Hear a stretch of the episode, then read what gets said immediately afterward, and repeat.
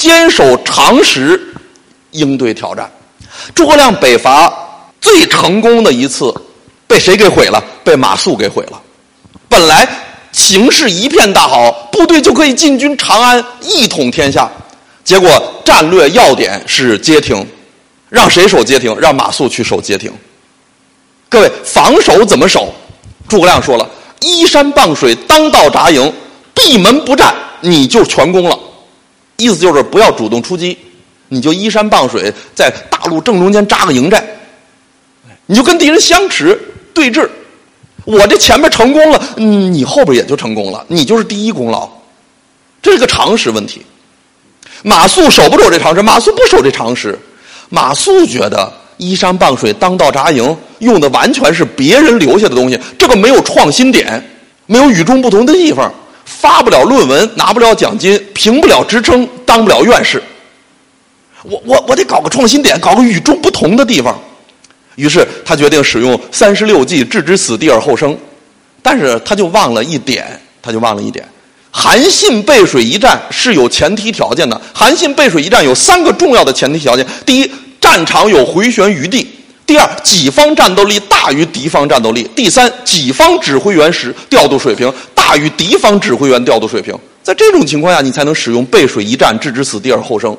那马谡面临的形势是战场没有回旋余地，地形不允许你进行背水一战，而且己方战斗力、综合对战能力不如敌方，敌己方的指挥员的指挥调度能力也不如敌方。在这样的情况下，他非要背水一战。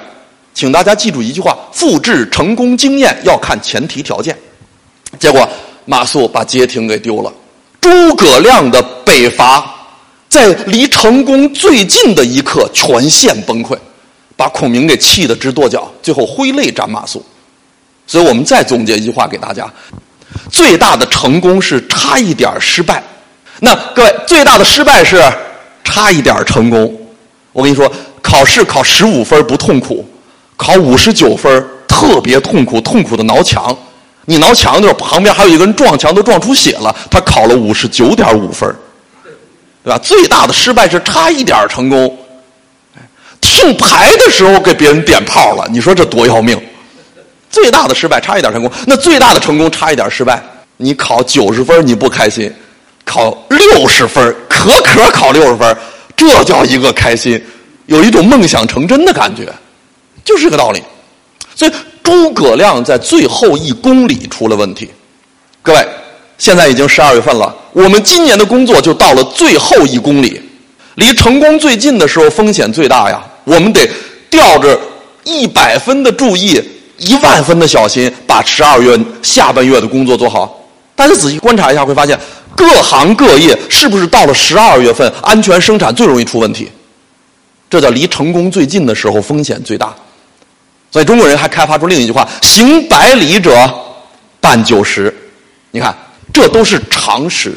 以前我们觉得真正的进步是学那些复杂的东西，现在我们才发现，真正的进步是坚守常识。一个事情有两个方案，第一个方案用高级策略完成了，第二方案用常识完成了。你说这两个方案哪个水平更高一点？告诉大家，是常识方案更高一点。家常饭最养人，家常话最贴心。家常日子最安稳，平平淡淡，小桥流水，这才是幸福的本质。老子说：“信言不美，美言不信。”我们相信，真理都有朴素的形式，真正的美都有单纯的形式。最切心的东西一定不复杂，凡是包装辞藻的东西，一定包含着意想不到的阴谋。这就是常识。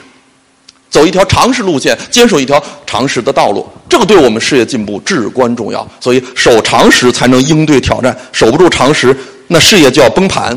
感谢您的收听，现推出赵玉平老师人生自我管理必修课程，获取课程请关注公众号 a b a m 六九六，回复赵玉平三个字就可以订阅课程。